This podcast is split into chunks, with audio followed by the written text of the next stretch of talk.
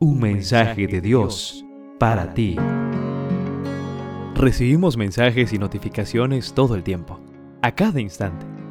¿Estás listo para recibir el mensaje de Dios para ti? En este día compartimos la reflexión titulada El Rey Obediente, basados en Levítico capítulo 26, versos 3 y 6 que nos dicen, Si andáis en mis preceptos y guardáis mis mandamientos y los ponéis por obra, yo daré la paz en la tierra, y dormiréis sin que haya quien os espante. Haré desaparecer de vuestra tierra las malas bestias, y la espada no pasará por vuestro país. En el siglo XI, el rey Enrique III de Bavaria se cansó de sus responsabilidades como rey, de las presiones de la política internacional y de lo mundanal de la vida de la corte hizo una carta de despido de admisión al monje Richard para ser aceptado como huésped en el monasterio local y pasar allí el resto de su vida en oración y meditación. Su Majestad comprende que la promesa aquí es de obediencia. Esto va a ser muy difícil para usted, dado que ha sido rey, le señaló el monje Richard. Comprendo, dijo Enrique. El resto de mi vida le voy a obedecer a usted mientras Cristo lo guíe. Entonces, le diré lo que tiene que hacer. Vuelva a su trono y sirva fielmente en el lugar que Dios lo puso, le respondió el monje. Después de que el rey Enrique murió, se escribió esto en su honor. Al ser obediente, el rey aprendió a gobernar. ¿Sabes, querido joven? La obediencia es una de las disciplinas espirituales más importantes en la vida cristiana. Pero no es fácil obedecer, es más difícil mandar.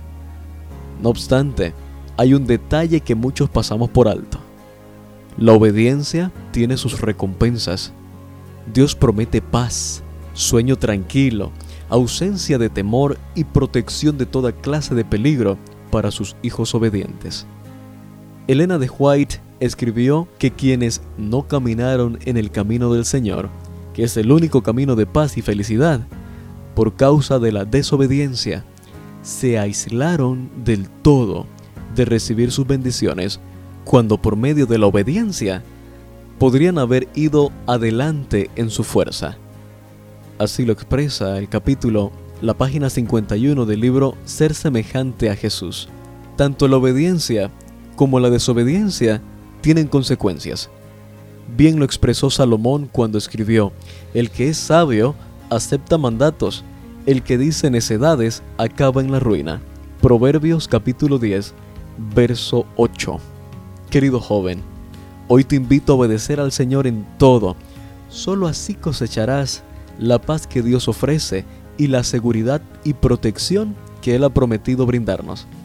El mensaje de Dios para ti hoy es la obediencia no es una muestra de debilidad, sino de fortaleza, y ella traerá grandes beneficios a quienes la pongan en práctica. En cada lectura podrás conocer un poco más y mejor a Dios, así como aprender de sus distintos atributos como santidad, justicia, protección y salvación. Descubrirás entonces que Dios es tu pastor, que te da paz, que provee para tus necesidades que es tu estandarte y tu torre fuerte. Un mensaje de Dios para ti.